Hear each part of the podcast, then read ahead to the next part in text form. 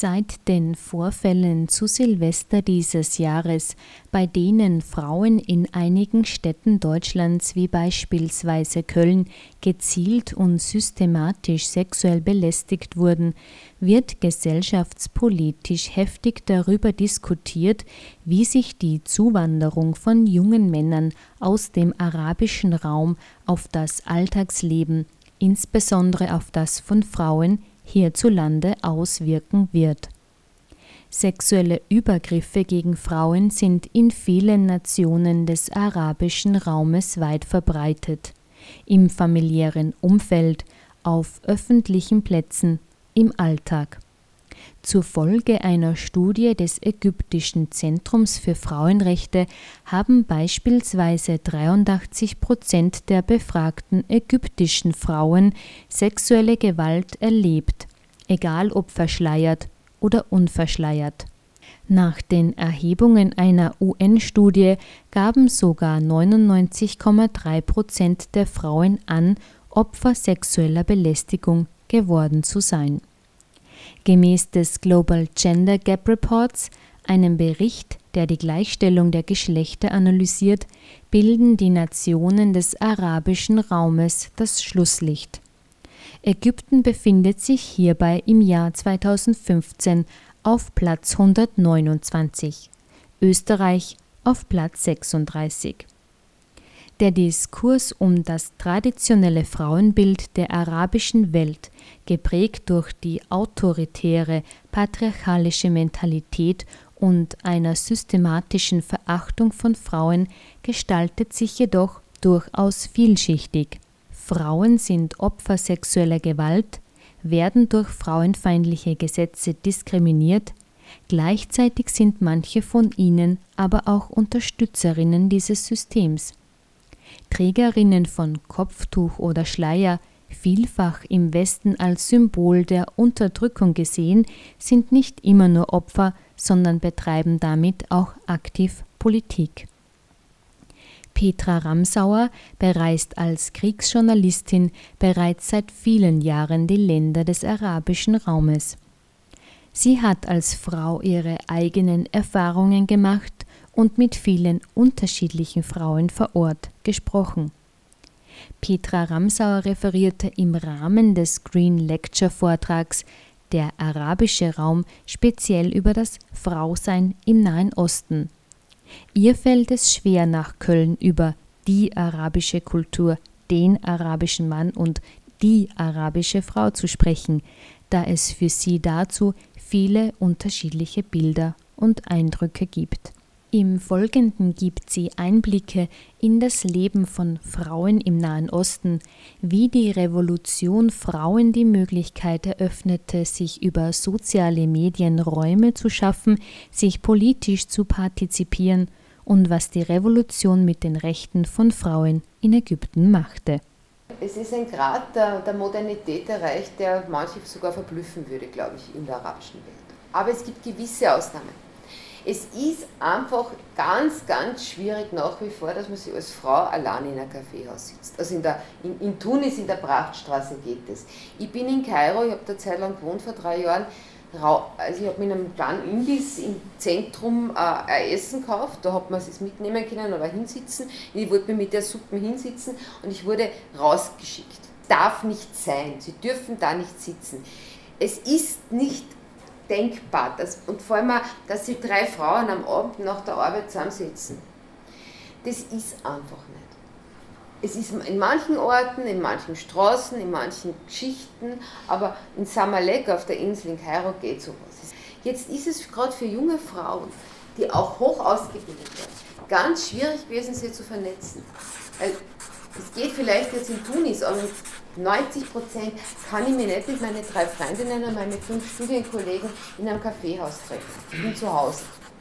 Da haben plötzlich, gerade in den konservativen Teilen der arabischen Welt, ganz konservativen, die sozialen Medien mit ihren Chatrooms öffentliche Räume eröffnet, wo man sich zum ersten Mal austauschen kann und wo man nicht die Normen verletzte, wo sie jedes Mädel, das engagiert war, und gerade unter Frauen war die Arbeitslosigkeit ganz besonders hoch, der Bildungsgrad gleichzeitig auch sehr hoch, Plötzlich haben die Frauen Orte gehabt, auch mitzuwirken. ich glaube nicht, dass es so sehr eine, Sozial eine, eine Revolution der sozialen Medien war, aber es hat, die sozialen Medien haben waren Substitute für die öffentlichen Räume, die wir haben, um sich zu formieren. Aber eigentlich, das gilt von Syrien, Bahrain, Jemen, ganz stark ganz, ganz stark Ägypten, wo es deutlich konservativer abgeht, auch in Libyen. Und man hat sich ja zum ersten Mal Mann und Frau im jungen Alter treffen können, miteinander reden können, ohne dass man jetzt zwingenderweise, dass man sie, dass man sie anders trifft. Also quasi, dass man nicht immer nur verliebt sein muss, wenn man einen jungen Mann trifft. Mir haben viele junge Leute gesagt, für mich war das Leben einfach wie ein Wartesaal. Ich bin gesessen im Wohnzimmer meiner Eltern, weil was heißt das denn? Äh, Jugendarbeitslosigkeit von 43 Prozent in manchen Städten. In diesem doch konservativen Kulturkreis heißt es, ich habe keinen Job, okay, das ist schlecht, ich kann kein Geld verdienen. Da gibt es keine Sozialversicherungen, so wie bei uns, oder irgendwelche Mindestsicherungen. Ich bin also meinen Eltern abhängig.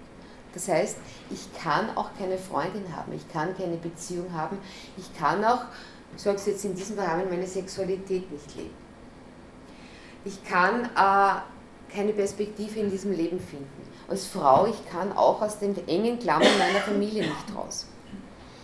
Das heißt, ich habe sehr viel diskutiert mit Frauen in Ägypten, wie dann die, die Gewalt in der ersten, im ersten Jahr der Postrevolution begonnen hat auf den öffentlichen Plätzen es war auch ein Problem, dass Sexualität in der arabischen Welt nicht gelebt werden durfte. Es ist, das ist der, der Elefant im Raum, den selten einer so nennen mag. Nur, es ist auch nicht das Wichtigste. Nur, es soll irgendwo eine Rolle spielen in, de, in unserem Denken. Dass, da gab es ein ganz ein großes Problem. Und da hat man keine Lösung mehr dafür gehabt. Was aber für mich ein ganz, ein ganz, ein ganz ein großes Problem jetzt für uns ist. Für uns mit den Leuten da, für die Leute dort. Die Skepsis des Westens. Da hat es also eine junge Elite gegeben, die gesagt hat, führerlos, da hat es kaum eine politische Struktur dahinter gegeben, bis auf einige Bewegungen, die sagten, Schluss mit diesen Präsidenten, die, deren Macht nur auf Geheimdienste basiert, die alle einsperren, die, äh, denen, denen seit rechts sind, die jede, alle Wahlen türken, die uns freie Presse nehmen, in Libyen sogar so weit gegangen, da waren Parteien verboten, Gewerkschaften verboten, alles verboten. Ja. Äh, wir wollen da jetzt auch, wir wollen uns um unsere Chance in diesem Leben kämpfen. Die, die haben echt das Gefühl gehabt, es geht um alles in dem Moment. Wenn sie nicht auf die Straßen gehen, werden sie ihr Leben im Wohnzimmer der Eltern verbringen und arabisches Al Jazeera schauen. Und das war's. Da hatten die echt, das war eine Art Lebensangst, die sie hatten. Nur, sie hatten keine politische Struktur. Das ist irrsinnig schnell gegangen, dass hier andere Kräfte in die Bresche gesprungen sind. Und die hatten leichtes Spiel, weil gerade dieses große, große Bereich rund um die Muslimbruderschaft äh, hat sich immer seit der Gründung 1928 als anti-westliche Alternative, als der dritte Weg, äh, etabliert. Und der, der Diskurs, der anti-westliche Diskurs, wurde sehr stark fortgeführt. Warum ist es so leicht gegangen? 2008 die Zäsuren habe ich schon gehabt, aber hier ist dieses Stichwort Stabilität versus Menschenrechte. Was war 2001? Da haben wir den 11. September erlebt. Ab diesem Zeitpunkt war die ohnehin enge Verbundenheit des, Westens, unserer Regierung, der europäischen Regierungen, der amerikanischen Regierungen mit den Präsidenten des Nahen Ostens umso enger. Man hat gesagt, wenn man die Präsidenten, die sind alle irgendwie säkulär, so richtig ganz waren es eh nicht mehr. Wenn wir die verlieren, was passiert, um Gottes Willen, dann werden die politischen Islamisten den gesamten arabischen Raum übernehmen. Das ist ein Horrorszenario seit dem 11. September, ein ganz großes. Hat natürlich eine Rolle gespielt, da Ayman al-Zawahiri, der heutige Chef der Al-Qaida, war in seiner Jugend ein Muslimbruder. Das dass sie da einiges noch in seiner Biografie getan hat in der Zwischenzeit. Das wurde geflissentlich übersehen. Aber man hat, ist drüber gefahren und gesagt, alles ist besser als politischer Islam. Und weil man schon dabei war, hat man auch die Gefängnisse in Ägypten, in Libyen, in Syrien auch äh, genutzt, um Folter die in den eigenen Ländern bei Terrorverdächtigen nicht erlaubt war, durchzuführen. Das wussten die Menschen, vor allem nach einer gewissen Phase der Öffnung 2011. Man hat also gesagt, ihr seid alles Pharisäer, ihr Europäer. Ihr kommt jetzt daher mit euren Predigten von Demokratie, wie es sein soll. Ihr habt aber eigentlich, hätten alle diese Diktatoren keinen Tag überlebt ohne eure Unterstützung. Wieso sollen wir jetzt euer System annehmen? Vor allem gab es ja keine Träger eines modernen Systems und die Muslimbrüder haben das gezielt ausgenutzt. Das zweite, das, also das fünfte Problem, die Wahlen 2012 in Ägypten waren frei, die waren in Tunesien frei, die waren in Libyen frei 2013. Ähm, dort, wo es funktioniert hat, ich habe jetzt einmal die, die, die Länder, wo Bahrain, Jemen, wo die Revolution eher nicht funktioniert hat, ausgelassen, sonst wären wir alt heute. Aber wir haben immer wieder Menschenrechtsaktivisten, die in Europa studiert haben, gesagt, wir hatten wohl die Wahlen aber wir hatten an, wir haben die Demokratie sehr eindimensional erlebt. Demokratie heißt frei wählen und dann haben wir ein Parlament und dann schauen wir, was passiert. Dass Demokratie aber eben auch bedeutet, ähm, ich brauche Minderheitenrechte im Parlament, äh, Rechtsstaatlichkeit und so weiter, schauen wir uns unsere Verfassung an. Wahlen ist ja nur ein Teil der Demokratie. Aber gerade weil ihm eine demokratische Tradition völlig gefehlt hat und diese Länder sich selbst überlassen waren und die neu entstehenden Parteien teilweise, hat man überhaupt nicht gewusst, was man machen soll. Man hat jetzt gewisse Mehrheiten, Minderheiten im Parlament gehabt und die haben nicht gewusst, wie sie miteinander tun. Parteien haben sich aufgelöst, es haben sich zusammengeschlossen, es war ein totales Durcheinander. Also gerade, aber ich habe gerade das Prinzip der Rechtsstaatlichkeit ist total übersehen worden bei den, bei den Veränderungen, dass man auf das schaut. Und es begann die Suche nach einem neuen politischen System, der politische Islamismus.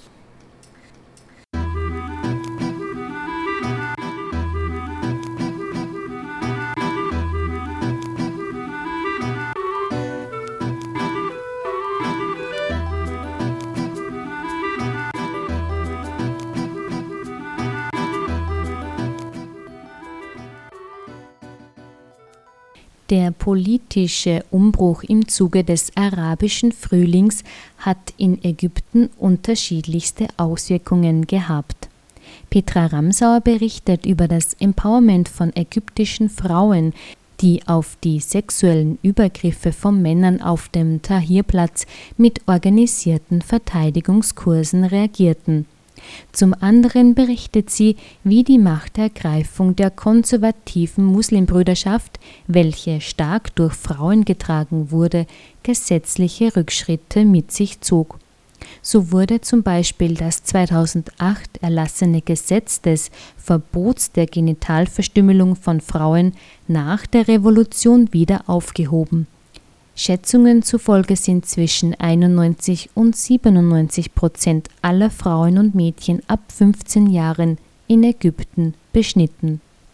Was mich so fasziniert hat, es war ja dann diese Wahlen gegeben, die Islamisten an die Macht gebracht haben und man hat das Gefühl gehabt, dieses Geschehen um die Frauenrechte in den Revolutionen, die eigentlich Frauen getragen haben. Aber in Ägypten zum Beispiel war es so, es dann diese beginnende Misshandlungen gegeben hat von Frauen und die Angriffe am Tahrirplatz mit Mobs, wo ganz schlimme Vergewaltigungen passiert sind, haben sich plötzlich Frauengruppen gegründet, die Selbstverteidigungskurse organisiert haben. Man, man hat in dem Moment, wo die Revolution passiert ist, natürlich nicht die kulturellen und, und, und, und machistischen Probleme der Vergangenheit innerhalb von einem Tag lösen können aber es war plötzlich, die Frauen waren in der Lage, sich selbst zu organisieren und zu verteidigen und diese Kurse zu organisieren. Also das Empowerment hat stattgefunden. Wir haben, ich, ich kenne einen, einen, einen, Psychologen aus, aus, Libyen, äh, aus Libanon, Anthony, der hat eine Männerhilfsgruppe gegründet für Männer, die ihre Frauen schlagen im Libanon. Das ist eigentlich revolutionär. Der hat mir gesagt, ich habe den getroffen bei dem äh, Summit gegen sexuelle Gewalt gegen Frauen in London und er hat gesagt, diese Gewalt, diese strukturelle patriarchalische Gewalt der Männer hat sehr viel auch mit der Politik zu tun. Es ist sozusagen, dass, dass man es kann, es lässt sich nicht voneinander lösen. Dieser Macho-Kult dieser Diktatoren und dieser Autokraten ist runtergegangen bis in die Familien. Ähm, und äh, das, Problem, das aber aufgetaucht ist, ist, dass dieser Aufbruch, also das haben alle Frauen mir gesagt, unsere Revolution ist auch eine zutiefst private Revolution gegen dieses patriarchalische System, das sich manifestiert durch diese Diktatoren. Aber es gab ganz besonders in Ägypten, dem wichtigsten Land äh, der arabischen Welt, ein ganz, ein ganz massives Problem. Die Susan Mubarak, die Frau des ehemaligen Präsidenten, hat ein politisches Thema ganz stark forciert, den Kampf gegen Beschneidung von Frauen in Ägypten. 98 Prozent aller Ägypterinnen sind beschnitten. Und das ist in diesem Land ein, ein, ein unglaublich großes Problem, weil laufend Mädchen dran sterben. Nur und die Susanne Mubarak hat sich da wirklich, und da kann man jetzt über ihren Mann sagen, was man will, über das System, sie war quasi auch die Gralshüterin von äh, Frauen, die sich da engagiert haben. Und dann ist Folgendes passiert. Bei den ersten freien Wahlen 2011, 2012 im Winter, Frühling, hatte bekanntlich die Muslimbruderschaft haushoch gewonnen. Und nicht nur die, also mit über 40 Prozent der Stimmen, dann haben nur 25 Prozent der Stimmen die Anur-Partei und zwei Splittergruppen genommen aus dem salafistischen, noch extremer, konservativeren Lager. Das heißt, man hat im ägyptischen Parlament von einer Sekunde auf die andere, dem ersten frei gewählten, eine Zweidrittelmehrheit von radikalen Islamisten gehabt. Und das war der erste Gesetzesantrag, der von der ähm, Clubchefin, Frau Daral Gaf, gestellt wurde, Aufhebung des Verbotes der Beschneidung von Frauen. Und ich war damals auf Reportage in Oberägypten und es ist tatsächlich so gewesen, dass die, die, die Muskelbruderschaft äh, war ja auch karitativ tätig. Die hat ihre Verankerung in der Gesellschaft, vor allem weil sie die Mängel des staatlichen Gesundheitssystems und auch des Erziehungssystems, sondern des Gesundheitssystems versucht hat zu planieren. Die hatten so mobile Kliniken, da sind sie von Dorf zu Dorf gefahren und haben halt die Grundversorgung angeboten, interne Checks etc. Ich habe das kann ich wirklich behaupten, mit meinen eigenen Augen gesehen. Im Juni gab es da auch um 20 ägyptische Pfund, also an, an, Euro konnte man auch seine Tochter beschneiden lassen bei dieser Klinik. Sind völlig unverfroren dann mit diesen Mechanismen wieder reingegangen. Und das hat, also für mich war das sozusagen, ich, habe, ich hatte große Hoffnung in die, in die Muslimbruderschaft. Ich habe darin, auch der Guido Westerwelle, also ich bin in, man kann jetzt sagen, beste Gesellschaft, aber ich heute den Guido Westerwelle für einen sehr, sehr wiffen Politiker, so oder so. Der, hat, der war in Tunesien und hat auch das gesagt, also kurz nach der Revolution. Wir hoffen, dass die Muslimbruderschaft zu so einer CSU der arabischen Welt wird, Christlich-Soziale Union, also dass da die Religion eine Rolle spielt in einer politischen Partei, ist uns völlig fremd da bei der ÖVP nicht. Ja? Also so unanständig wäre das im Grunde genommen nicht, wenn man sich auf Werte der Religion beruft. Und es gab die Hoffnung, und ich habe Hoffnungen gehabt und wie ich das gesehen habe, war sie zerstört das hat für unglaubliche Unruhe unter den Frauen gesorgt. Ja. Die haben gesagt, was jetzt? Ja? Wir sind Trägerinnen der Revolution die eine, eine, eine politische Gruppe an die Macht bringt, die als ersten Gesetzesantrag in einem zerbrechenden Staat, wo überhaupt nichts mehr gegangen ist, wo man hinten und vorne gewusst hat, der Tourismus war in der Krise, alles war in der Krise und der erste Gesetzesantrag handelt und der zweite war, wie lange es möglich ist, dass ein Mann mit seiner Frau noch schläft, nachdem sie gestorben ist. Und der dritte war, wie, ja. Wie lange geht's? Sieben Stunden okay. ist dann rausgekommen. Also es war ein zutiefst frauenverachtendes Parlament, das da entstanden ist. Und ähm, ich habe damals ganz stark mit Frauen, mit, ich habe ein Buch geschrieben über die Muslimbruderschaft, ich habe das in, in Kairo recherchiert, zu dem Zeitpunkt, wo die an der Macht waren, und habe mit 50% der ägyptischen Muslimbruderschaft sind Frauen. Die Dara Al-Ghaf, die dieses, diesen Antrag eingebracht hat, ist eine Frau. Ich habe jetzt ein Buch geschrieben über den Islamischen Staat, auch mit einem Schwerpunkt über Dschihadistinnen. Und das mich fürchterlich aufgeregt über die Darstellung von Frauen, dass die Frauen, die sich jetzt dem Islamischen Staat anschließen, einzig und allein verblendete Romantikerinnen sind, die sich in einen Typen verknallen. Als würde selbst im, im Akt des Bösen das Frau, die Frau reduziert sein, dass, das, dass sie nur Depperzeit haben, wenn sie sich vorher verknallt. Ja. Äh, nein, es sind Täterinnen die gehen nicht wegen irgendwelchen Typen in den islamischen Staat und die Frauen, die der Muslimbruderschaft sind, sind auch nicht wegen ihren Männern bei der Muslimbruderschaft. Ich kenne sogar einige Fälle, wo die Männer nicht bei der Muslimbruderschaft sind. Das heißt, das ist für uns ganz schwer verdaulich. Ich meine, der IS ist sowieso nicht zu verdauen, da brauchen wir gar nicht damit anfangen. Aber was tut man mit einer politischen Gruppe, die eigentlich sagt, wir wollen am demokratischen System partizipieren, wir stellen uns Wahlen, wir wollen eigentlich äh, uns transformieren. Ob man es einer glaubt oder nicht, bleibe dahingestellt. Aber die wollen das. Die spielen mit im demokratischen Spiel und kommen mit, mit, mit, mit Einstellungen daher wie, mein, Schleier gehört mir. Ich habe eine der Parlamentsabgeordneten, der Neugewählten, das ist ein Zitat, äh, gesprochen, die ist da jetzt dank der Revolution in, die, in das ägyptische Parlament gekommen und die hat gesagt, das Schönste, was in ihrem Leben ihre Religion ihr gibt, ist das Kopftuch. Da waren wir fünf Frauen und da war kein Mann dabei. Das gab, es gibt Frauen, die empfinden das als gut. Und das ist für uns unglaublich schwierig, die sagen, das gehört zu meiner Identität. Punkt.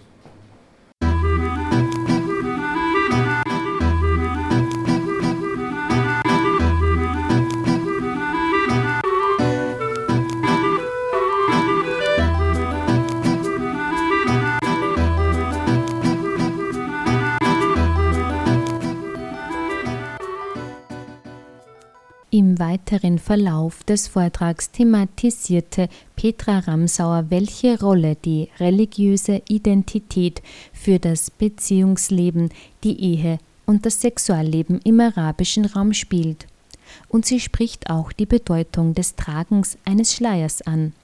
Es gibt kaum ein anderes vergleichbares religiöses Symbol, welches einerseits politisch instrumentalisiert wird und andererseits als Markierung der Geschlechtertrennung dient.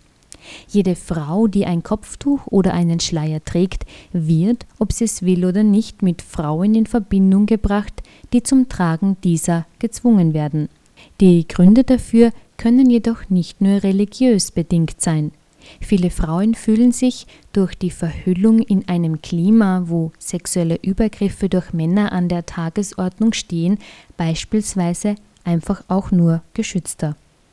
Manche Frauen fangen an, da will ich mich gar nicht ausnehmen, in Situationen, wo sie sich bedroht fühlen, sich zu verhüllen. Man zieht sich kein enges T-Shirt und eine knallige Jeans wenn man durch ein Kriegsgebiet spaziert. Mhm. Wurscht, was man glaubt. Ja. Es haben in Syrien viele Frauen begonnen, im Moment des Konfliktes sie einfach, weil Vergewaltigung ein großes Thema war schon am Anfang, nur lange bevor es den IS gegeben hat, sich zu schützen. Man glaubt, es gibt Zahlen aus Ägypten, die verheerend sind. Ja, auch, dann 1, auch, dann, auch dann 1% aller Frauen sind Opfer von sexueller Gewalt geworden. Es gibt keinen Unterschied, ob die Frau verhüllt ist oder nicht. Es, es hilft in Wahrheit überhaupt nichts, ja, haben wir geglaubt. Ja. Ah, und ich kann mich erinnern, ich habe ein Interview geführt mit der ersten afghanischen Frauenministerin, der Sima Samar, kurz, die war also nach, nach dem Sturz der Taliban eine Ministerin, eine Ärztin. Und die habe ich gefragt, ähm, die hat mir erzählt, sie hat nie, es hat nie einen, einen, einen Burka in Kabul gegeben. Kabul war in den 70er Jahren eine der modernsten Städte. Da, da hat die Vogue ein, ein Modelshooting gemacht. Die Burka haben sie sich erst angezogen, wie im, im, im, im Laufe des Bürgerkrieges die, die Sicherheitslage nachgelassen haben. Und sie haben einfach geglaubt, sie hat es selber für illusorisch gefunden. Man ist geschützt. Das hat nichts mit der realen Schutz zu tun, sondern es ist was im Kopf. Aber es ist irrsinnig gefährlich. Also, und hier ist es so unglaublich schwierig, die richtige Balance zu finden. Dass Frauen nicht aus in, in die Defensive geraten und den einzigen Notausgang in den Schleier sehen. Und dass wir gleichzeitig aber respektieren, dass Frauen offensiv mit dem Schleier umgehen. Und da ist auch die, die, die, die momentan unsere Empathie ganz stark gefragt. Boom von Schönheits-OPs ist für mich, also für mich ist der Status der Frau immer der wichtigste Indikator, wie es gerade mit der Revolution bestellt ist. Es gibt äh, im Golf einen Boom von Schönheits-OPs wie noch nie, gerade in Saudi-Arabien, Kuwait etc. Und da geht es um die Wiederherstellung des Jungfrauenhäutchens. Wird bis zu sieben bis acht Mal gemacht.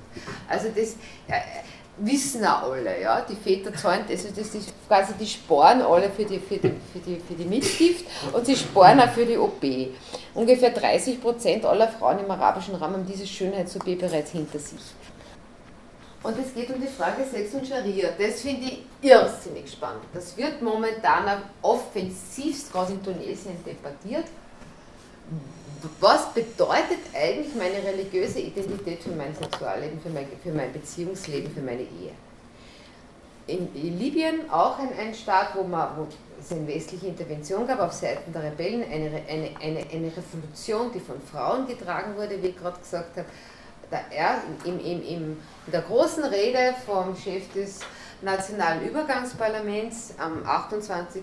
Oktober 2011, das war ungefähr zehn Tage nachdem der Gaddafi gestorben ist und man quasi hoch feierlich das neue Libyen aus der Taufe hob. Da gab es dann eine Rede und in dieser Rede hat er gesagt, das Erste, was wir tun, ist, ein Mann kann wieder vier Frauen haben. Ja, genau. Und was tut man dann?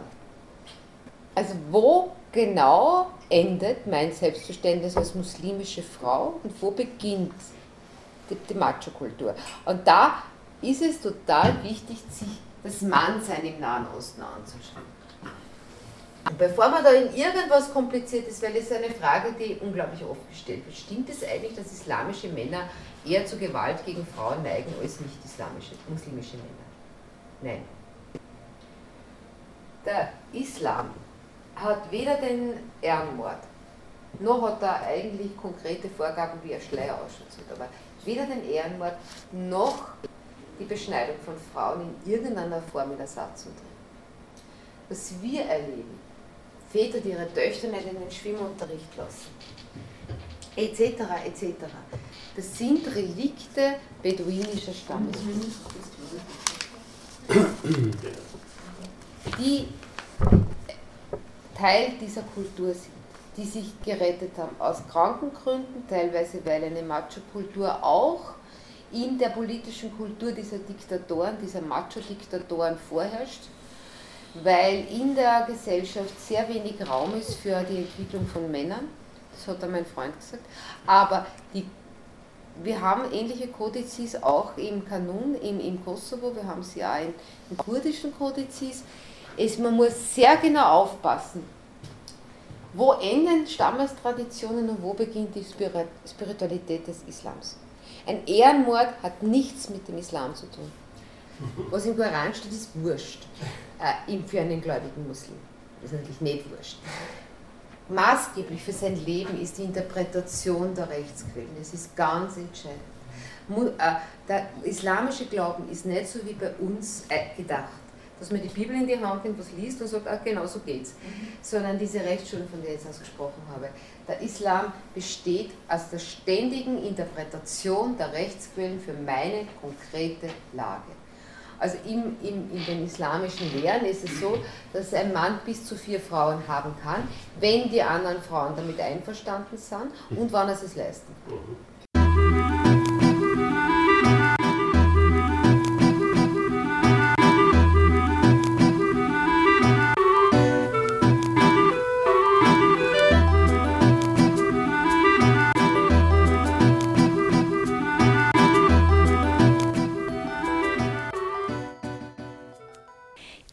Übergriffe auf Frauen in Köln zu Jahreswechsel und die steigende Anzahl von Flüchtlingen haben hierzulande zur Verunsicherung und zu vermehrten Augenmerk auf derartige Vorfälle geführt.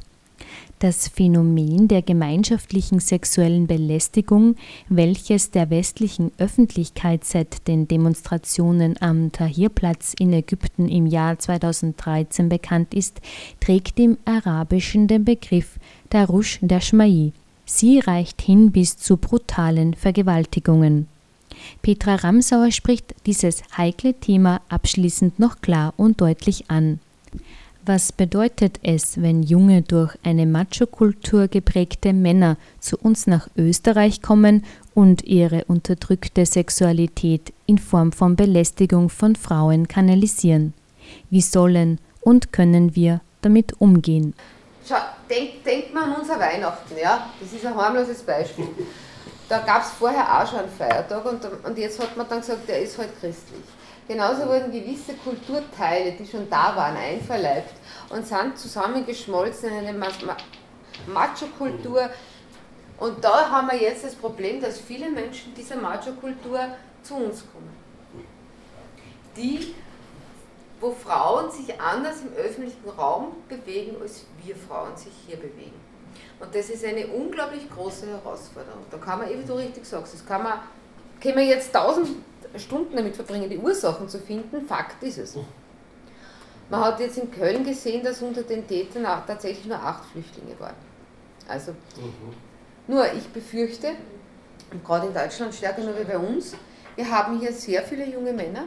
In, in Schweden haben wir eine Ratio Frauen-Männer bei 17-, 18-Jährigen, die vergleichbar mit China ist. Also auf 100 junge Schwedinnen, 16-, 17-Jährige kommen jetzt 127 Männer. Äh, es werden nicht alle Männer eine Frau finden. Und wir werden, haben vor allem sehr viele Männer, die genauso in einem Wartesaal sitzen jetzt bei uns, und zwar in diese Auffanglager, wo sie auf Asylbescheide warten. Und wo wir irgendwie einen Weg finden müssen. Und da kann man, das kann man nicht schönreden aus meiner Sicht. Da kann man nicht sagen, ach, die sind eher, das macht man schon irgendwie. Mein Zugang wäre, Peergroups zu machen, quasi nicht, nicht oktroyieren, sondern äh, Opinion Leader in der Gruppe zu finden und hier langsam eine, eine kulturelle Adaption, da gibt es Modelle in der internationalen Entwicklung. Notwendig wird sein. Wir haben es damit ein unheimlich heiklen äh, Problem zu tun, das, das uns binnen kürzester Zeit völlig auskommen kann. Weil wenn da zwei, drei Sachen passieren, haben wir Lynchsituationen. Ich meine das jetzt wirklich in dieser Dramatik. Ja. Und wir müssen das denen irgendwie beibringen, die bei uns sind, dass das hochbrisant ist. Ich will jetzt nicht sagen, dass wir da versagt haben bisher, dass wir da was anderes oder was Gescheiteres machen müssen. Ich, ich sage überhaupt nichts. Ich sage nur, dass ich als Frau garantiert mich nicht anders bewegen werde hier, als ich mich immer bewegt habe. Ja. Äh, aber ich weiß, dass und dass mir mein Frausein, mein freies Frausein in Europa näher ist als der Flüchtlingsrock. Punkt. Da lasse ich keinen Kompromiss zu. Ich will, ich würde das keine Sekunde, kein Mensch dieser Erde, egal was er erlitten, erduldet und sonst was hat, darf mir meine Freiheit nehmen. Punkt. Und diese Klarheit, die, die, die, die, die ist schwierig auszusprechen, wenn man in Situationen wie Köln geraten.